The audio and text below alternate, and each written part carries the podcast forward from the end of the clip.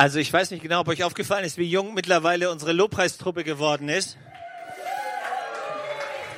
Richtig coole Leute. Also solltest du irgendwie ein Instrument können, kannst du dich bei Katrin melden. Die hat eine Gabe, Leute einzusetzen. Ähm, was immer du bist, wer weiß, was noch rauskommt. Ähm, DSDS oder so, oder wie heißen diese, nee, wie heißen diese ganzen Gruppen, wo man die Talente schmiedet oder auch nicht. Heute Morgen Erntedank ist ja eine riesen, ein riesen Gottesdienst. Und ich weiß nicht, wofür du dankbar bist. Das hat ja immer was mit Perspektive zu tun. Ich habe eine nette Story gelesen. Man hat im letzten Jahrhundert versucht, Schuhverkäufer nach Afrika zu schicken. Und der eine ist angekommen und hat zurückgemailt, Leute, hier ist Schuhe verkaufen überhaupt keine Option. Die haben alle gar keine Schuhe. Sie haben einen anderen hingeschickt und der hat gesagt, hier ist ein super Land. Ey, Absatzmarkt ohne Ende, da kannst du Schuhe verkaufen, soweit du gucken kannst. Und ich dachte, ja, das ist wahr. Es ist immer eine Frage der Perspektive, stimmt? Ob du Grund hast zu danken oder nicht, ist ganz ähnlich.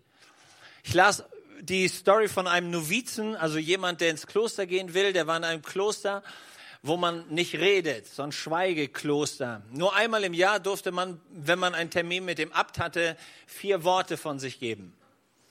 Und nach dem ersten Jahr kam er zum Abt und seine vier Worte waren, das Bett ist hart.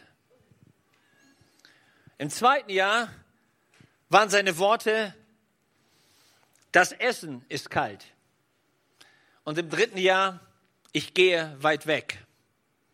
Worauf der Abt folgendes Statement von sich gab. Das überrascht mich nicht. Seit du hier bist, jammerst du pausenlos.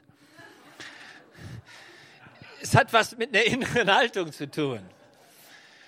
Ob du, ob du wirklich das siehst, worüber man dankbar sein kann, oder ob was völlig anderes so dein Herz berührt. Und ich habe einen Text gefunden, das ist mein Titel für heute Morgen. Der steht im Markus Evangelium im siebten Kapitel. Ein wunderschöner Satz. Ein Statement, das Leute, nachdem sie Jesus live erlebt haben, sagen. Er hat alles wohl gemacht. 37. Vers im siebten Kapitel von Markus. Er hat alles wohl gemacht. Darüber habe ich nachgedacht. Das hat mein Herz berührt. Ob das das Statement ist, das am Ende meines Lebens ich sagen kann, vielleicht am Ende dieses Jahres sagen kann, Gott hat alles wohl gemacht was immer gelaufen ist, was am Anfang vielleicht komisch aussah, am Ende war Gott drinne und er hat alles wohl gemacht. Wenn ich in die Stories der Bibel schaue, dann erlebe ich am meisten Liebe Gottes, wenn ich die Heilungsgeschichten Jesu anschaue. Dann spüre ich was von diesem Charakter Gottes, der Menschen heil machen will. Wir im Deutschen haben ja ein uraltes Wort, das heißt Heiland. Das ist der, der das Land heilt, der, der alles wiederherstellen kann. Und ich mag das eigentlich. Das ist aus unserem Sprachgebrauch irgendwie rausgefallen, sagt keiner mehr. Aber es hat was damit zu tun, dass Gott der Repar Reparateur, dass Gott im Geschäft der Wiederherstellung ist, dass er das liebt, Dinge wieder in Ordnung zu bringen. Er ist nicht in dieser Konsum- und Wegschmeißmentalität, sondern er kriegt es tatsächlich hin, Dinge wiederherzustellen. Und ich glaube, wir als Gemeinde dürfen das lernen, das zu lieben, dass wir unterwegs sind mit Menschen, die in welcher Form auch immer, in irgendeiner Form kaputt gegangen sind. Hey, du bist so wertvoll, dass Gott dich nicht wegwirft, sondern dass er das liebt, zu reparieren und wieder heil zu machen und wieder herzustellen. Du bist so eine kostbare, so eine kostbare Sache Gottes, so eine kostbare Seele, so ein kostbarer Mensch, dass Gott dich anschaut und sagt, ey, lass uns ihn wieder heilen machen. Man muss das mögen, man muss das wollen. Heil machen macht Gott nicht gegen unseren Willen, sondern immer nur mit uns. Aber ich habe einen Vers, einen, einen, einen Textstelle gefunden und da am Ende dieses Textes kommt dieser Vers. Markus Evangelium, ich lese uns das aus dem siebten Kapitel. Und als Jesus fortging aus dem Gebiet von Tyrus, kam er durch Sidon an das Galiläische Meer. Also Galiläisches Meer ist ein anderer Begriff für See Genezareth. Mitten in das Gebiet der Dekapolis heißt eigentlich nur zehn Städtegebiet. Sie brachten zu ihm einen, der taub und stumm war, und baten ihn, dass er die Hand auf ihn lege. Jesus nahm ihn aus der Menge beiseite. Erster Schritt, legte ihm die Finger in die Ohren. Zweiter Schritt, berührte seine Zunge mit Speichel. Dritter Schritt, sah auf zum Himmel und seufzte, vierter Schritt, und sprach zu ihm, Ephata, das heißt, tu dich auf. Und sogleich taten sich seine Ohren auf und die Fesseln seiner Zunge lösten sich und er redete. Und Jesus gebot ihnen, sie sollten es niemanden sagen. Je mehr er es aber untersagte, desto mehr breiteten sie es aus. Und sie wunderten sich über die Maßen und sprachen, er hat alles wohlgemacht. Die Tauben macht er hörend und die Sprachlosen redend. Was für eine unglaubliche Geschichte. Wie redet man mit taubstummen Leuten? Das ist cool, oder? Der hört nichts und reden kann er auch nicht. Wie redest du mit dem? Simpler Gedanke, du brauchst die Zeichensprache. Du musst durch Mimik, Gestik, Gebärden dem anderen irgendwie klar machen, was du von ihm willst. Eine andere Sprache versteht er nicht. Und das ist der Grund, warum Jesus so unglaublich spannend an dem Mann handelt. Das ist der Grund, warum er ihm die Finger in die Ohren steckt, stimmt? Das ist dieses Gefühl, das er ihm vermittelt, ey, ich will was an deinen Ohren machen. Das ist der Grund, warum Jesus das, was wir jetzt nicht so sportlich finden würden, wenn das jemand bei uns macht, aber dem Mann das zu signalisieren, ich will, dass deine Lippen gesund werden. Jesus nimmt seine Spucke. Man glaubte damals, dass Spucke heilende Wirkung hat. Und tatsächlich äh, sagen die Wissenschaftler heute, dass das so eine antiseptische Funktion hat, Spucke. Jetzt musst du nicht jedem Spucke irgendwo hinschmieren, ja. Aber das war damals so ein Symbol. Und er nahm die Spucke und legt sie auf die Lippen dieses Mannes. Und der spürte plötzlich, okay, das hat was mit meinem Mund zu tun. Jesus schaut nach oben und macht dem Mann klar, ey, das ist die Quelle, das ist der Weg, wie wir die Hilfe holen.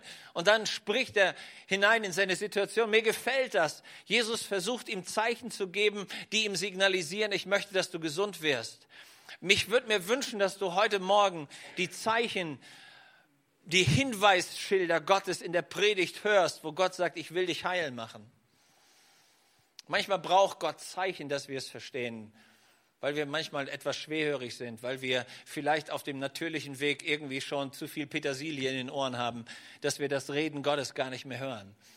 Und heute Morgen Lass uns mal ein paar Zeichen angucken. Das erste Zeichen, das ich entdecke, ist, Jesus geht einen unglaublichen Weg. Er geht über Tyros und Sidon und dann durch das Dekapolis, also durch dieses Zehn-Städte-Gebiet. Warum ist das ungewöhnlich? Kein Jude würde da durchgehen. Das waren die Heiden, das waren die Abgefallenen, das waren die Sünder, das waren die, mit denen man sich unrein machte. Da ging man nicht hin. Außerdem war der direkte Weg Richtung Jerusalem viel, viel einfacher. Jesus ging einen, einen Umweg von ungefähr sechs bis acht Wochen Fußweg. Und die Frage war, wieso macht er das? Das mache ich nicht, wenn ich nichts zu tun habe, sondern ehrlicherweise suchen wir immer den direkten Weg. Das ist ähnlich wie bei deinem Navi, stimmt's? Du kannst den netten Weg einstellen, aber du kannst auch kürzeste Strecke draufklicken und dann. Warum geht Jesus diesen Riesenumweg? Weil er genau diesen Mann treffen wollte. Und darin liegt ein Bild. Siehst du dieses Zeichen, das dahinter steckt? Gott sagt dir, hey, du bist mir so wertvoll. Völlig egal, ob die anderen sagen, du bist nicht wertvoll. Völlig egal, ob die sagen, hey, das ist so ein Sünder, das ist so ein alter Loser, der hat's nicht drauf. Das sind die Momente, wo wir uns genauso fühlen wie hier diese Leute, die man abgeschoben hat, die man abgeschrieben hat, wo man sagt, ey, mit denen besser nichts zu tun haben. Die haben es einfach verrissen, die hatten eine Riesenchance, haben sie vergeigt, ey, rum. Gib dich mit den Leuten nicht ab. Die haben es noch nicht mal hingebracht, ihre Ehe richtig hinzukriegen. Ihre Familie haben sie auch nicht hingebracht. Sich selber kriegen sie nicht hin. Am Ende haben sie sogar noch Stress mit der Gemeinde oder womit auch immer. Und dann ist es so leicht, Leute einfach links liegen zu lassen. Was mir an Jesus gefällt, ist, er macht einen Umweg, um genau diese Leute zu treffen. Das ist das Starke. Jesus macht einen Umweg, um dich zu treffen und um mich zu treffen. Ist das das Gute? Er findet dich. Egal wie du dich versteckst, er findet dich. Das ist das Coole. Ich, ich liebe das. Ich mag alleine dieses, an dieser Szene könnte ich die ganze Predigt aufhängen, weil das begeistert mich. Ich liebe diesen Gott, der sich, der sich unglaublich Mühe macht, dass es mir gut tut, weil er weiß, ich habe die Not. Jesus muss nicht wegen sich kommen, er kommt wegen mir. Er kommt wegen dir. Er setzt alles in Bewegung, er macht einen Riesenumweg, aber er kommt und er findet dich. Das zweite, Jesus kommt in eine Gegend, wo, wo ihn keiner mochte. Wenn du ein bisschen dich in der biblischen Geschichte auskennst, Dekapolis, das war genau dieses Gebiet. Eine dieser Städte heißt, äh, ist die Stadt der Gerasener. Bei denen hat Jesus sich super unbeliebt gemacht. Da gab es einen Mann, der hat versucht, beim Friedhof zu wohnen, was auch keine gute Wohnqualität hat. Und der Mann saß da nicht, weil er nichts Besseres zu tun hatte, sondern weil er psychisch völlig am Ende war. Die Bibel sagt, er war dämonisch besetzt, also irgendwelche Kräfte, die ihn dazu zwangen, Dinge zu tun, die er nicht wollte. Und trotzdem hatte dieser Mann ein Gespür dafür, dass er irgendwie Hilfe wollte, aber niemand wusste, wo die Hilfe herkommen sollte. Und genau wegen dem kam Jesus mitten über den See angereist, um ihn abzuholen. Und in genau just dieselbe Gegend kommt Jesus, um diesen taubstummen Mann zu treffen. Ich mag das. Die Leute waren geschockt, als Jesus auftrat. Kannst du dir das vorstellen? Die erinnerten sich sofort an Jesus. Hey, wenn mal einer dafür gesorgt hat, dass deine gesamte Schweinezucht fröhlich vom Berg gesprungen ist, dann bist du nicht happy, wenn du denselben Kerl nochmal siehst. Weil was könnte jetzt das Problem sein? Dass er vielleicht eine Puttenzucht auch nicht mag. Ja, dann hast du eine echte Not. Nein, Jesus hat die Schweine deshalb, äh, diese Dämonen in die Schweine geschickt. Schweine waren immer das Bild für Unreinheit. Und kein Jude hat, hat Schweine gezüchtet. Das war völlig out of order. Das hat man gemacht, damit man die römische Besatzung irgendwie füttern konnte. In diese Gegend geht Jesus. Und die Leute, ich wette mit euch, die haben ihn sofort wiedererkannt. Stimmt's? Solche Leute merkst du dir, oder? Die dein Auto geschrottet haben? Ja. Du hast die bei dir zu Hause ins Wohnzimmer eingeladen und die haben deinen Glastisch zerdeppert. Die merkst du dir. Die merkten sich das Gesicht von Jesus, als er vorbeikam. Aber jetzt kommt der Clou an der Geschichte. Sie sehen ihn. Und was fällt ihnen ein? Bei all dem, was er so an, an Nebenprodukten äh, hinterlassen hatte. Eine Sache wussten sie, wenn irgendwas schief ist, dann musst du zu Jesus gehen als wir für niemanden Hoffnung hatten und als niemand einen Weg wusste, um diesem, um diesem wirklich belasteten Menschen zu helfen, als Jesus kam, wurde das Unmögliche möglich. Und plötzlich assoziieren sie eins und eins zusammen und kommen zum Ergebnis, wenn Jesus diese Unmöglichkeit damals berühren konnte, dann kann er auch unseren Kollegen berühren. Und sie schleifen den irgendwie hin.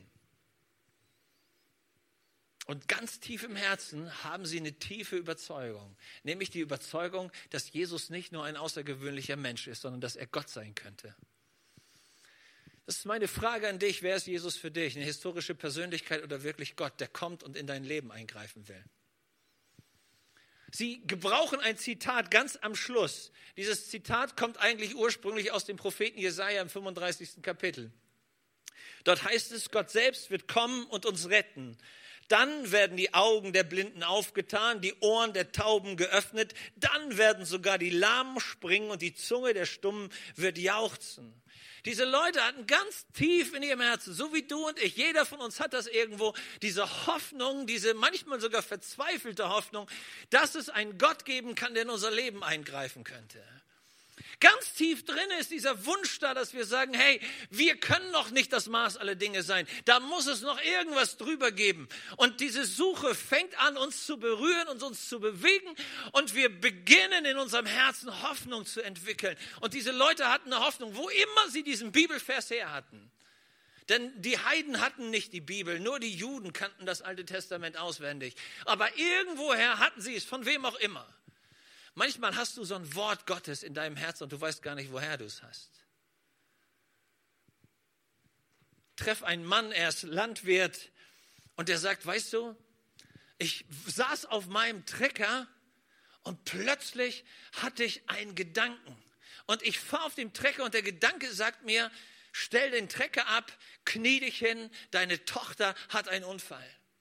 Er sagt, ich habe nichts gewusst, ich habe noch nie irgendwas gehört, aber diese Stimme in mir war so laut, ich habe den Dreck abgestellt, habe mich da in meine Furche gekniet und habe angefangen für meine Tochter zu beten.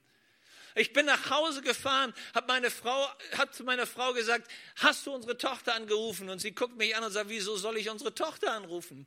Er sagt, weiß ich nicht genau, aber in meinem Herzen ist irgendwas stimmt nicht. Die Frau nimmt den Hörer, ruft an, das Mädel ist im Krankenhaus, riesenschwerer Unfall und wie durch ein Wunder haben sie das Mädel aus dem Auto rausgekriegt.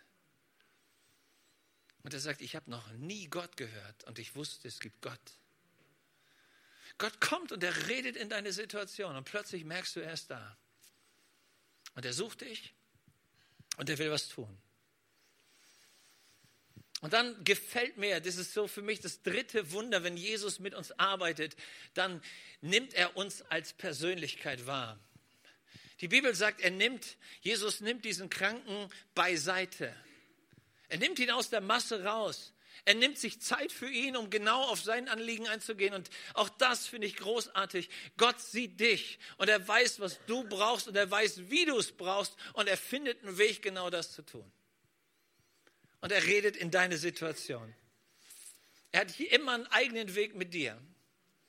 Und manchmal staune ich über diese Wege, wie Gott sie macht, um am Ende ein großartiges Ziel zu verfolgen. Mich hat, diese, mich hat diese Geschichte wirklich berührt. Es gibt ein Mädchen, ihr Name ist Anne Sullivan. Sie kam aus Irland. Europa hatte gerade die Zeit, wo viel, viel Katastrophen, Hungerkatastrophen über Europa gingen, die Kartoffelernten fielen aus und die Leute waren am Existenzminimum und man hatte eine Hoffnung, man geht nach Amerika, man geht ins gelobte Land, man wandert da ein und dann ist hoffentlich alles besser. Der Jammer war, ihre Familie waren Leute, die niemals in einer Schule waren. Sie kamen darüber, die Eltern konnten nicht lesen und schreiben und die Armut, die man vorher hatte, ging fröhlich weiter. Als die Mutter starb, war der Vater mit seinen zwei Kindern alleine und er gab sowohl die Tochter wie auch den kleinen Sohn in ein sogenanntes Armenhaus. Der Junge starb wenig später und sie hatte sich, sie hatte sich infiziert. Ihre Augen wurden krank, so lange bis sie erblindeten. Und weil man keine Medizin kaufen konnte, war das Mädchen mit acht Jahren blind. Aber irgendwovon musste sie leben. So versuchte sie in irgendwelchen Haushalten Arbeit zu finden. Aber wenn du blind bist, ist das natürlich richtig schwierig. Sie hörte eines Tages, dass es eine Klinik, ein, ein, ein Haus gibt und eine Klinik gibt in Boston, die sogenannte Perkins Blindenschule. Dort konnte man irgendwie auch als Blinder lernen, wie man mit dem Leben klarkommt. Und da gab es einen Doktor, der Leute mit Augenkrankheiten operierte. Und dieses Mädel mit acht Jahren hat sich durch die halbe, durch die, durch die halben Vereinigten Staaten irgendwie durchlavuriert, blind und ist tatsächlich nach Boston gekommen an diese Schule. Verrückte Geschichte. Man stellte fest, dass ihre Augen mit der richtigen Operation wieder zum Sehen zu bringen sind. Der Arzt machte die Operation, das Mädel sah und mit zehn Jahren begann sie alles, was man an Schule lernen konnte, zu lernen. Mit 20 Jahren war sie ausgebildete Lehrerin. Und ihre Frage war immer, Gott, wieso musste ich diesen Weg gehen? Was war, was ist dein Plan? Als sie fertig war mit ihrem Abschluss, kam ein Mann an diese Schule um nach einer Lehrerin zu fragen, die Privatunterricht geben würde, denn er hatte eine taube und blinde Tochter. Dieser Mann hieß Keller und seine kleine Tochter hieß Helen. Und wer ein bisschen Ahnung hat von Literatur, weiß, dass eine der berühmtesten Schriftstellerinnen, die Amerika je gesehen hat, Helen Keller hieß.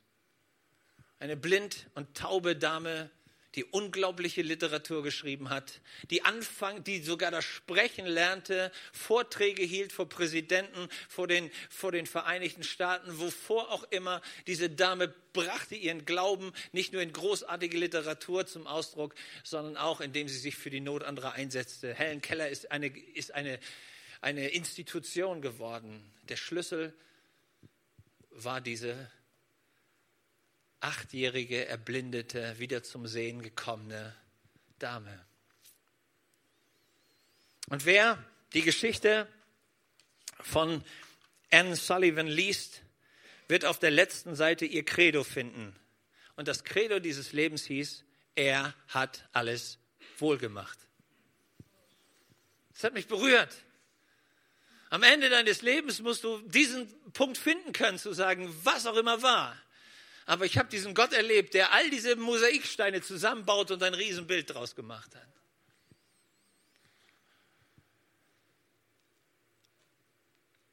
Jesus, nachdem er ihn beiseite genommen hat, diesen Mann, ich mag diese Szene, ich stelle mir das vor, der steht vor ihm. Also die Berührung des Ohrs und des Mundes hat er schon hinter sich. Jesus steht vor ihm und ich glaube, der Mann war bis aufs Äußerste gespannt, was würde denn jetzt kommen? Und dann sieht er diese Bewegung des Kopfes, Jesus schaut nach oben. Und ihm wird klar, das, was hier passiert, ist nicht das, was ein Mensch tut, sondern hier weiß einer, wie er die Kraft des Himmels auf die Erde bringen muss.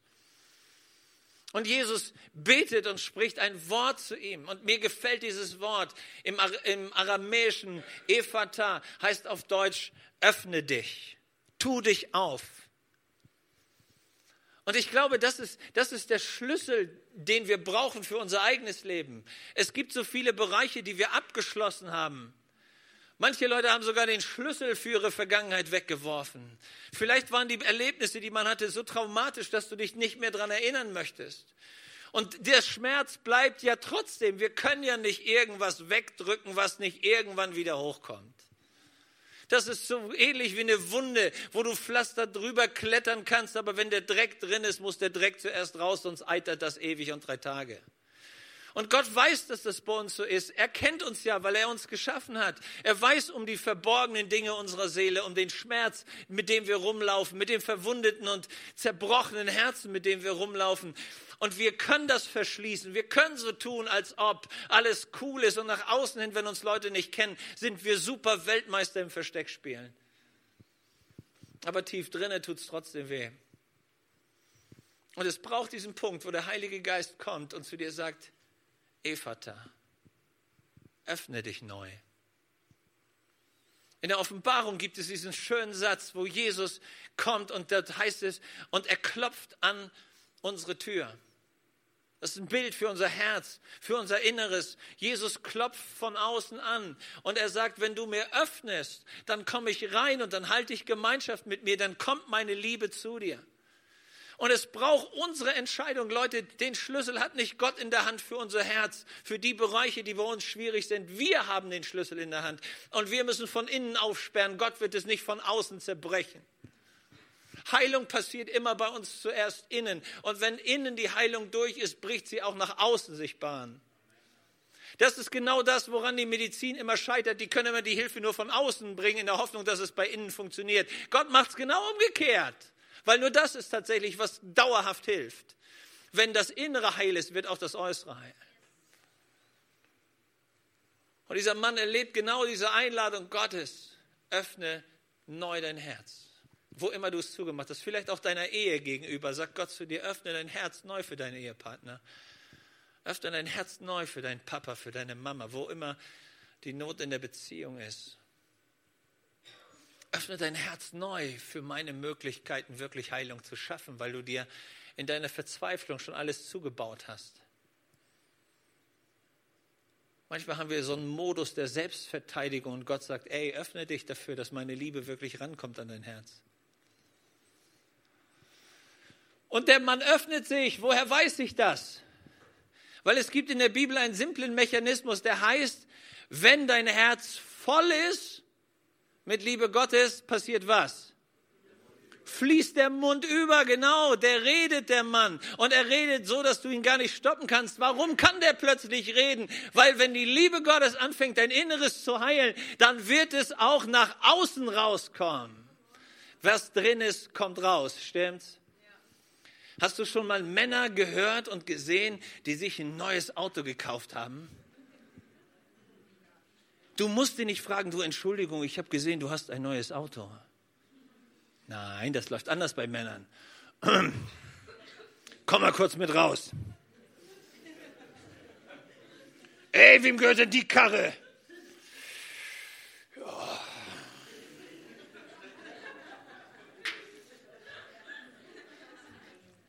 Wes das Herz voll ist, geht der Mercedes über. Ja, also was, Hammer.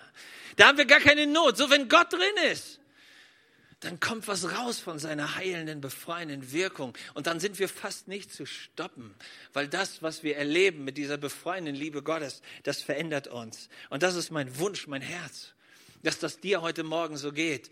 Von Jesus heißt es in der Apostelgeschichte, Jesus von Nazareth, der umherzog und wohltat und heilte. Halleluja. Das ist, ein, das ist sein, sein Hauptgrund, seine Hauptmotivation. Das ist die Zielsetzung, die Jesus hatte, warum Gott, der Vater, ihn geschickt hat, um Menschen zu heilen, um ihn wohlzutun. Das ist, warum er kommt. Und was du in dein Herz reinkriegen musst, ist völlig egal, was Leute erzählen, völlig egal, was für Gottesbilder du gehört hast, vielleicht sogar in welchen Kirchen du auch immer dich rumgetrieben hast und was man dir erzählt hat. Jesus ist nicht gekommen, um uns zu richten, sondern um uns zu heilen. Das ist der Punkt, den wir verstehen müssen. Er kommt, um dich zu beschenken, nicht um dich zu berauben. Der Räuber ist ein anderer. Und das ist, was wir verstehen. Und Jesus kommt zu ihm und er kommt als der Freund. Er kommt als der Arzt, er kommt als der Überwinder. Und ich finde das so großartig, wenn du Jesus suchst, dann findest du ihn immer in diesem Heilungsgeschäft. Deswegen sagt die Bibel im Psalm 103, vergiss ja nicht, was er dir Schlechtes getan hat. Manchmal denke ich, die Leute, es ist genau ihre, ihre Gesinnung, ja. Sie können dir immer erzählen, was alles nicht funktioniert. Aber da steht in der Bibel, vergiss ja nicht, was er dir Gutes getan hat. Und ich habe darüber mal nachgedacht, was bedeutet das? Wenn du Jesus findest, dann schenkt er dir Ruhe für deine Seele. Wenn du Jesus findest, gibt er dir Vergebung deiner Sünden. Dann beginnt er Frieden in dein Herz reinzupumpen. Dann beginnt dieses überfließende, von Gott geschenkte Leben in dir sich umzusetzen. Dann passiert sogar das, dass nicht nur das Innere heil wird, sondern Jesus heilt auch tatsächlich unsere Krankheiten. Das für mich erstaunlich ist, er beginnt sich unter deine Lebenslast zu stellen und er trägt mit dir mit. Das ist, warum es plötzlich anfängt, mit Jesus leichter zu werden, völlig egal, wie die Umstände sind. Und du denkst, ey, was ist los? Es ist ganz simpel. Da trägt einer mit dir mit. Das ist das Geheimnis. Und dann kommt das, diese Freiheit, dass meine Angst weggehen kann. Warum? Weil da, wo ich anfange, geliebt zu werden, wo ich mir dieser Liebe sicher werde, hört die Angst auf. Halleluja. Seine Gnade fängt an, jeden Morgen neu zu sein. Seine Güte beginnt dich zu verfolgen. Das gefällt mir. Mir vorzustellen, Gott rennt mit seiner Güte hinter mir her. Er verfolgt mich. Weißt du, worauf Gott wartet? Dass du stolperst. Damit er endlich den Segen bei dir abladen kann. So renn nicht dauernd weg, sondern lass dich von seiner Güte erreichen. Das, das ist der Grund, warum Gott Situationen in unserem Leben nicht einfach rausnimmt, die schwierig sind, sondern in dem Moment, wo wir tatsächlich stehen bleiben müssen, hat er eine Chance, an uns ranzukommen. Das ist der Grund, warum er nicht einfach alles immer nur gut laufen lässt. Er beschützt dich sogar im dunklen Tal. Mir gefällt das, er stellt unsere Lebenskraft wieder her. Er springt mit uns, ich mag diese Bibelstelle, er springt mit uns über die Mauer. Wusstest du, dass du manchmal über deine eigene Mauer von innen springen musst, nicht nur von außen? Manchmal musst du aus deiner eigenen Mauer wieder rausspringen, stimmt's? Und am Ende redet er über uns, wenn er sagt, es ist vollbracht. Das hat er für dich getan. Es gibt nichts, was er nicht geschaffen hat. Es gibt nichts, was er nicht für dich in Ordnung gebracht hat. Es gibt nichts, was er nicht für dich überwunden hat. Es gibt nichts, wofür er nicht gestorben ist. Er hat alles bezahlt. Und wir sind Teilhaber davon. Fang an, darüber neu nachzudenken, was er dir Gutes getan hat. Füll dein Herz damit. Lass es in dein Herz reinfließen und öffne dich dafür, dass dieser unglaubliche Gott mit seinem unglaublichen Trichter der Liebe versucht, dein Herz voll zu pumpen. Das musst du zulassen. Deswegen war dieses Ephata so wichtig. Deswegen war dieses Wort so unglaublich wichtig, dass es tatsächlich zu einer Öffnung des Herzens führte. Ich las eine, eine großartige Geschichte von Dr. John Gibbon. Er ist in die Geschichte eingegangen, deswegen bin ich auf ihn gekommen. Am 3. Oktober 1930 hatte er als junger Arzt folgendes Erlebnis. Ein Patient wird zu ihm gebracht, er liegt auf dem Operationstisch, man merkt, irgendwas mit dem Herzen ist nicht in Ordnung. Und der junge Mann versucht es zu retten, zu reparieren, schneidet den auf, versucht irgendwie dieses Herz wieder zu beleben und der Mann stirbt ihm unter der Hand auf dem Operationstisch weg. Das ist für diesen Arzt wie, wie ein Trauma. Und er fängt an darüber nachzudenken, wie kann man Menschen helfen, die eine Herzproblematik haben? Wie kriegt man das geregelt? Es gibt bisher niemanden, der weiß, was man tun müsste. In der Regel haben die Leute keine Überlebenschance. Und er arbeitet 23 Jahre an einer Maschine, um wenigstens das Herz zu stabilisieren, damit man es operieren kann. Und er bringt tatsächlich im Mai 1953 diese Herz-Lungen-Maschine als erster auf den Markt und schafft es tatsächlich, ein Herz zu operieren. Und danach ist es wie ein, wie ein Dammbruch. Tausende von Ärzten springen in diese Lücke und tatsächlich ist, ist bis zu diesem großartigen Christian, äh, der dann sogar, wow, Herzen verpflanzt. Was für eine, was für eine Sache.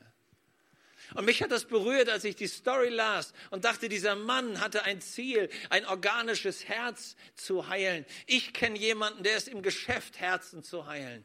Ich kenne einen, der Arzt ist, Arzt aller Ärzte, der mit einer unglaublichen Sanftheit und Sensibilität es schafft, jedes Herz wieder hinzukriegen. Das ist mein Gott.